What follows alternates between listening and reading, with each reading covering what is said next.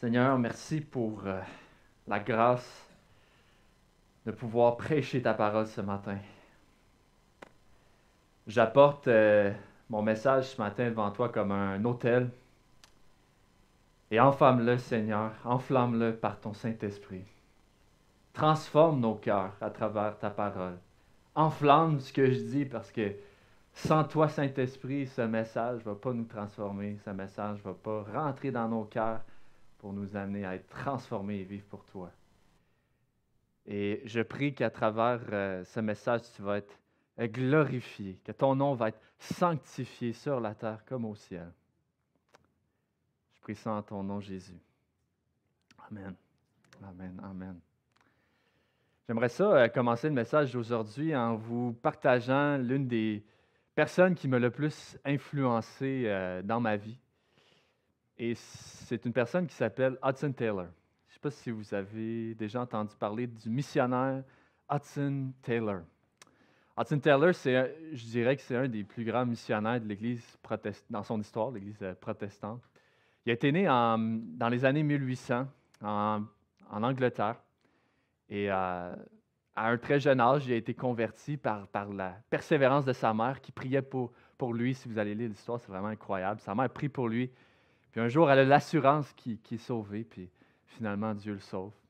Et à 21 ans, ce, jeune homme décide d'aller en mission, d'aller en mission en Chine, en Chine, euh, en Asie. Et qu'est-ce qui m'a le plus euh, marqué par euh, ce missionnaire-là? C'est sa compassion. C'est sa compassion envers un peuple qui ne les connaissait vraiment pas, un peuple qui est super loin, super loin de lui, en fait.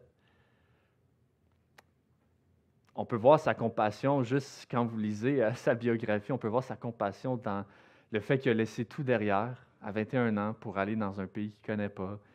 Il a vécu la pauvreté, il a vécu des, des moments difficiles et même euh, dans sa, dans sa vision des choses, il allait en Chine par la foi de Dieu sans nécessairement demander des ressources, demander euh, de l'argent. Dieu pourvoyait à travers son histoire de manière incroyable, si vous la lisez. Il a fondé une organisation missionnaire, China Inland Mission, qui avait pour but de rejoindre les régions plus profondes en Chine qui n'étaient pas atteintes avec l'Évangile. Et euh, quand on regarde cette vie-là, on, se dit, euh, mais comment il fait pour avoir cette compassion-là? Comment il a fait pour passer de quelqu'un qui est simplement en Angleterre puis qui a un amour grand pour un peuple qu'il ne connaît pas. Comment il a fait ça? Puis si je suis honnête avec vous, souvent on peut regarder notre vie et on se dire, ben, comment moi je peux faire? Comment moi je peux faire pour avoir cette compassion-là pour des gens que je ne connais pas, pour des étrangers? Comment je peux faire pour avoir cette compassion, n'est-ce pas? Et en fait, quand on parle de Hudson Taylor, il faut absolument parler d'une autre personne, d'une personne qui l'a beaucoup influencé. Cette personne-là, c'est Jésus-Christ. Et c'est Jésus-Christ qu'on va, regarder aujourd'hui à travers un passage. Je vous invite à tourner avec moi dans Matthieu 9, Matthieu 9, versets 37, 35 à 38. Matthieu 9, versets 35 à 38. Un court passage ce matin. Et Jésus, dans ce passage, prêche de ville en ville, de village en village. Il, est populaire, on pourrait dire. Les gens veulent le voir, les foules le suivent. Mais il y a quelque chose qui se passe dans le cœur de Jésus, dans sa vie intérieure. Le passage dit qu'il s'arrête. Le texte dit qu'il est ému de compassion. Et ce matin, on va se concentrer sur c'est quoi cette compassion-là que Jésus a. Et ensuite, on va essayer de répondre à la question comment est-ce qu'on peut obtenir cette compassion-là? Et à la fin, on va voir comment est-ce que cette compassion-là se démontre dans la vie quotidienne. Donc, quelle est cette compassion? Comment on peut l'avoir? Parce que, mes amis, on en a besoin. Et troisièmement, comment on peut la démontrer? À chaque jour. Et je vais résumer mon message comme ceci. La compassion, c'est le carburant de la mission. La compassion, c'est le carburant de la mission. Donc encore une fois, je vous invite, si vous ne l'avez pas déjà fait, à Matthieu 9, versets 35 à 38. Voici la parole de Dieu. Jésus parcourait toutes les villes et les villages, enseignant dans les synagogues, prêchant la bonne nouvelle du royaume et guérissant toute maladie et toute infirmité. Voyant la foule, il fut ému de compassion pour elle, parce qu'elle était languissante et abattue, comme des brebis qui n'ont point de berger. Alors il dit à ses disciples, La moisson est grande, mais il y a peu d'ouvriers. Priez donc le maître de la moisson d'envoyer des ouvriers dans sa moisson. Amen. Donc, quelle est cette compassion qu'on voit ici que le passage parle? Ben, regardez, on va regarder verset 36 ensemble. Ça dit, voyant la foule, Jésus fut ému de compassion pour elle. Si on regarde le dictionnaire euh, Larousse, un dictionnaire français, la compassion est comme ceci sentiment de pitié qui nous rend sensibles au malheur d'autrui. Autrement dit, c'est un sentiment que tu ressens envers quelqu'un d'autre, envers le malheur de quelqu'un d'autre. Par exemple, l'auto de ton ami tombe en panne, puis là, tu as, un sentiment de compassion. Ah, pauvre lui, pauvre lui. Mais la signification biblique de la compassion est beaucoup plus profonde que ça. Oui, la compassion est peut-être euh, en partie un, sentiment, mais c'est beaucoup plus que ça. Vous voyez, la compassion, c'est n'est pas seulement quelque chose qui se passe à l'intérieur. Oui, bien sûr, le mot veut dire qu'on est ému à l'intérieur. C'est comme les, dans les intestins, dans, dans, le grec, dans le passage ici. Mais la compassion, ça mène toujours à l'action. La compassion mène toujours à l'action. Autrement dit, ce n'est pas juste un sentiment, mais c'est quelque chose qui t'amène à, une action. Et je me rappelle, euh, pour illustrer, je me rappelle quand euh, j'étais en Ontario, je faisais mes, études. Et puis, euh, ça faisait juste quelques années que j'étais converti, que j'avais commencé à croire à, Jésus. Et puis, à plusieurs reprises, j'allais revoir mes, mes amis, ma famille au Québec. Et euh, à, chaque fois que j'y allais, je me souviens, je, marchais dans le quartier où j'avais grandi, je parlais avec ma famille, je parlais avec mes cousins qui ne connaissent pas Christ. Je me souviens, je revenais euh, dans le train ou, dans le taux, puis j'étais juste bouleversé. Parce que tous ces gens-là que je connaissais ne connaissaient pas Christ. Et je me disais, mais il faut que je fasse quelque chose. J'avais comme un, inconfort, on pourrait dire, dans mon cœur. Il faut que je fasse quelque chose. Et de la même manière, la, compassion est quelque chose qui, qui se passe à l'intérieur de toi et qui t'amène à dire, il faut que je fasse quelque chose. C'est un amour qui n'est qui, qui, pas mérité, mais que tu donnes sans que la personne nécessairement le mérite. Et toi, aujourd'hui, est-ce que tu as perdu les yeux pour voir avec compassion ce qui t'entoure? Le texte dit, que Jésus voit la foule. Donc il s'arrête et il voit la foule.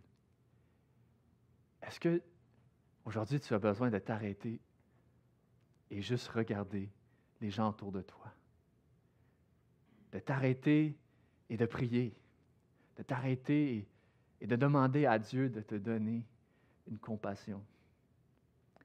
Dans l'histoire de Hudson Taylor, euh, ben, son histoire n'a pas été facile et après quelques années euh, sur le champ missionnaire, il dit ceci, dans, il, retourne, il retourne en fait en Angleterre pour, parler aux gens et tout ça, donner des nouvelles. Et puis, euh, dans cette journée, il y a quelque chose qui se passe dans son cœur, puis il n'en peut plus. Voici ce qu'il dit. Dimanche 25 juillet 1865. J'étais incapable de supporter la vue d'une congrégation de mille chrétiens ou plus se réjouir dans leur propre sécurité tandis que des millions périssaient à cause d'un manque de connaissances. Je me suis promené sur le sable seul, dans une grande agonie spirituelle. Et c'est là que le Seigneur a surmonté mon incrédulité. Et je me suis abandonné à Dieu pour le servir. Je lui ai dit que toute la responsabilité pour les problèmes et les conséquences doivent reposer sur lui, que moi, son serviteur, je devais obéir et le suivre. C'est à lui de diriger, de prendre soin et de me guider, moi et ceux qui pourraient travailler avec moi. À ce moment-là, la paix entra dans mon cœur chargé. Là, je lui ai demandé de pourvoir 24 compagnons missionnaires, deux pour chacune des onze provinces qui n'ont aucun missionnaire, en Chine bien sûr, et deux en Mongolie.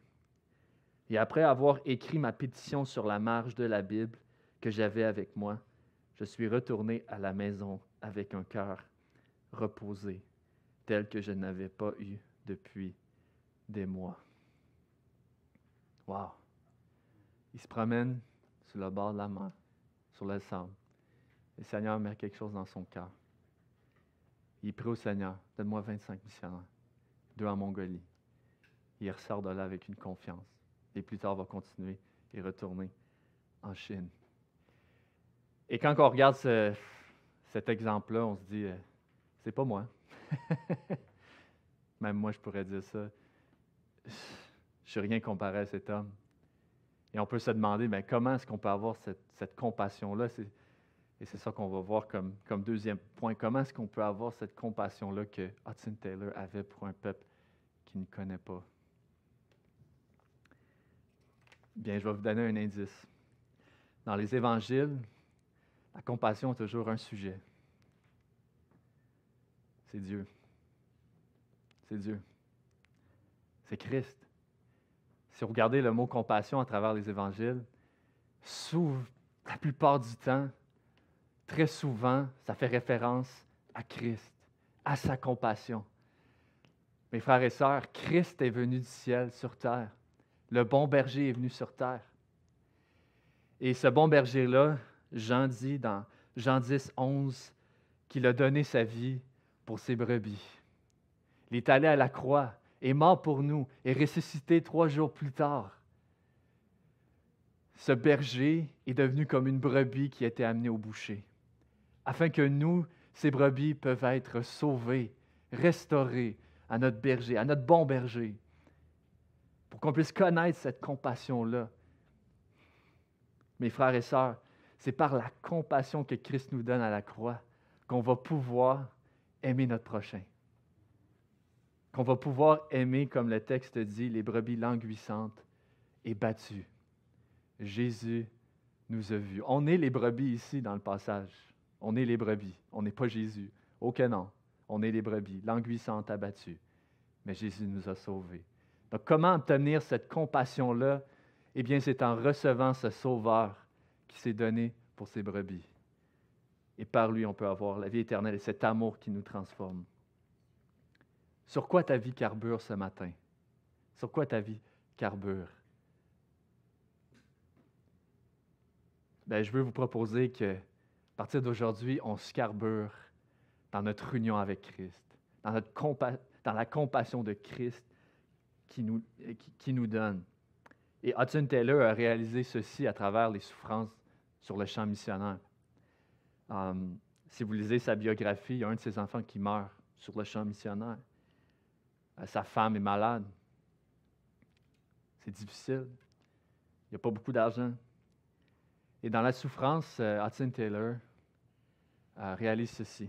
Voici ce qu'il dit dans, son union avec Christ et comment c'est, c'est, c'est rafraîchissant, c'est puissant. Voici ce qu'il dit. J'ai réalisé non seulement que Jésus sera toujours avec moi, mais que je suis un membre de son corps, de sa chair et de ses os. La vigne n'est pas juste la racine, mais toute la de tout. La racine, la tige, les branches, les brindilles, les fleurs, les fruits. Jésus n'est pas cela seulement, il est le sol et la lumière, l'air et la pluie. Il dit fois plus que je peux imaginer. Oh, quelle joie de voir cette vérité. Autrement dit, il dit, quelle joie de voir la vérité que Jésus est en moi, Jésus est avec moi sur le champ missionnaire. Et il dit ceci aussi à un autre endroit. Le travail est le résultat d'efforts, le fruit de la vie. Un homme mauvais peut faire du bon travail, mais un arbre mauvais ne peut pas porter du bon fruit. Voyez ce que je veux dire?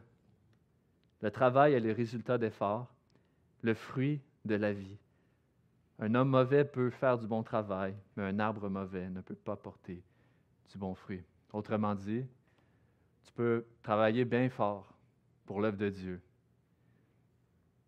mais ça ne porte pas de fruit. Ça ne vient pas de Dieu. Puis tu n'as pas besoin d'être chrétien pour faire des bonnes œuvres.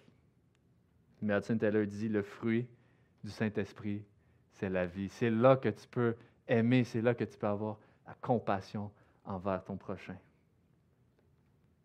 Donc, comment avoir cette compassion-là? C'est en connaissant Christ. Sa compassion à lui qu'il a eue envers nous. Et par la suite, comment est-ce que cette, que cette compassion se démontre? Bien, regardez le passage, je vais le relire. Donc, il est ému de compassion. Il voit les brebis comme, comme abattues, comme languissantes. Et voici ce qu'il dit. Alors, il dit à ses disciples, tout de suite après,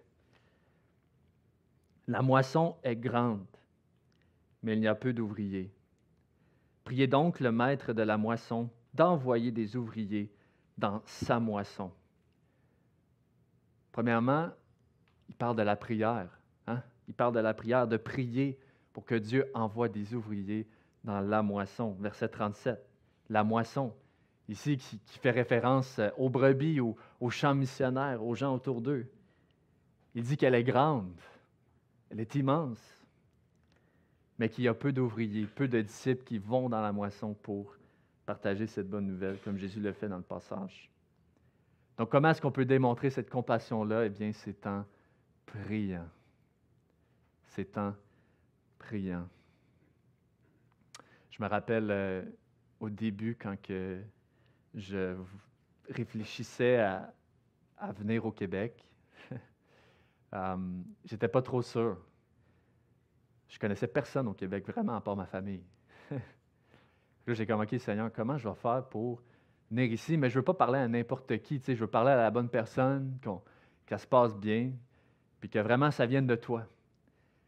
Là, j'ai commencé à prier. J'ai commencé à amener ça devant le Seigneur, prier pour le Québec, prier pour les gens, ma famille là-bas, prier pour que Dieu ouvre une porte. À travers tout ça, j'ai commencé à lire des biographies de, missionnaires qui sont venus au Québec. Entre autres, peut-être que vous les connaissez ou vous ne les connaissez pas, des gens comme Ernest Keefe, qui sont décédés aujourd'hui, qui sont partis de l'Ontario pour venir au Québec, dans un monde catholique à ce moment-là. Ou, ou des gens comme euh, Tom Carson, qui est le père du qu'on connaît bien, Don Carson, le grand théologien aujourd'hui, qui était à Drummondville, qui venait de, Toronto, qui, est allé euh, faire un ministère là-bas, qui a laissé tout derrière pour aller là. Et là, je, lisais ces biographies-là, puis, Dieu commençait à, à me donner un fardeau. Puis c'est juste en 2018, en 2018, pendant que je travaillais euh, pour euh, l'aménagement paysager durant l'été, hein, quand tu es étudiant, il faut que tu trouves une job l'été, puis tu fasses de l'argent pour payer tes études. je faisais ça pendant l'été, puis, un moment donné, mon pasteur m'appelle dit Hey, il y a un pasteur du Québec qui vient à l'église. J'habitais à Hamilton à ce moment-là, puis, tu devrais le rencontrer parce qu'il savait que Bon, je, priais là-dessus. Fait que de fil en aiguille, euh, on se rend compte, puis voilà Yannick Etier qui est là avec euh, d'autres leaders de son église et même de d'autres églises pour voir notre église. Puis là, on commence à parler, puis là, il y a vraiment une chimie qui se crée entre nous deux, puis je dis, OK, Seigneur, ça, fait vrai, ça vient vraiment de toi. Là, c'est clair et net que tu, il y a quelque chose que tu veux faire à travers ça. Puis c'est par la suite que, bien sûr, euh, comme euh, mon frère l'a mentionné, je suis venu faire un stage et tout ça. Donc, toi, je dire, est-ce que tu dépends de Dieu dans la prière? Est-ce que tu dépends de Dieu dans la prière? La première chose que tu dois faire avant d'aller en mission, non seulement c'est d'avoir la compassion de Christ, de connaître Christ, mais c'est d'aller dans la prière, de commencer avec la prière. Et c'est là que Dieu va, faire grandir ton cœur, ton amour pour un peuple, les gens autour de toi. Voici ce que Hudson Taylor dit encore. Je le cite beaucoup parce que, bon, je me suis dit, pourquoi pas? Il dit, ne travaille pas si fort pour Christ que tu n'as plus de force pour prier. Hein? Car la prière exige de la force. Comprenez ce qu'il ce veut dire? ne travaille pas si fort pour Christ que tu n'as plus de force de prier, car la prière exige de la force. C'est pas vrai? Amen. Ça exige de la force. Donc, comment on peut démontrer cette compassion-là? Ben, c'est en priant. En priant. Non seulement seul, mais avec des frères et sœurs en Église. Puis deuxièmement, dans le texte, on voit, c'est en allant aussi. Donc oui, on dit, on prie à Dieu, envoie des ouvriers, sauve dans ta moisson. Mais regardez ce qui suit le texte, chapitre 10, verset 1. Tout de suite après ça, Jésus envoie ses disciples. C'est intéressant, n'est-ce pas? Verset, euh, verset 1. Puis, ayant appelé ses douze disciples, il leur donna le pouvoir de chasser les esprits impurs et de guérir toute maladie et toute infirmité. Donc, oui, il dit allez prier, mais tout de suite, Jésus envoie les douze. Donc, c'est quoi l'application pour nous aujourd'hui? Ben, c'est ceci. Non seulement on prie, mais il faut aussi dire comme Ésaïe, euh, me voici, hein? me voici. Je suis là, Seigneur. Envoie-moi si tu le veux. Puis je viens d'y aller. Et euh, encore un peu euh, dans mon histoire, je me souviens quand que, bon, on préparait le, le stage pour l'été 2019 pour que j'aille au, Québec et euh, j'avais beaucoup de, doutes qui venaient dans mon cœur. J'étais comme, Seigneur, est-ce que tu m'as... Même si j'ai vu des signes, Seigneur, je, doute encore. Et, l'une des raisons, c'était que euh, à ce moment-là, je, fréquentais euh, une, autre, une autre fille, puis je savais clairement que, cette fille-là n'avait pas à cœur de, venir au Québec. Fait que là, j'étais comme, Seigneur, est-ce que tu veux que, que je, rompe avec cette fille-là pour que j'aille au Québec? Et je ne savais pas trop quoi faire. le Seigneur me demandait peut-être de. Ben, il me demandait de faire un sacrifice qu'on va voir plus tard. Mais je me rappelle, euh, une journée, j'étais au séminaire. Le président du séminaire, Dr. Reed, prêche sur un message. Et ça l'a euh, tombé sur ma tête comme un clou. Pah! Comme on pourrait dire. Ça m'a secoué. Voici le passage sur lequel il a prêché. Romains 10, versets 14 à 15, verset 17. Comment donc évoqueront-ils celui en qui ils n'ont pas cru? Et comment croiront-ils en celui dont ils n'ont pas entendu parler? Et comment entendront-ils parler s'il n'y a, s'il n'y a personne qui prêche? Et comment y aura-t-il des prédicateurs s'ils ne sont pas envoyés?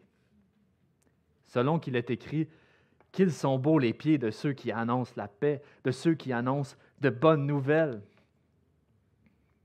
Ainsi, la foi vient de ce qu'on entend et ce qu'on entend vient de la parole de Christ. Et le point principal de son message, c'était celui-ci. Pour que l'égaré soit sauvé, le sauvé doit être envoyé.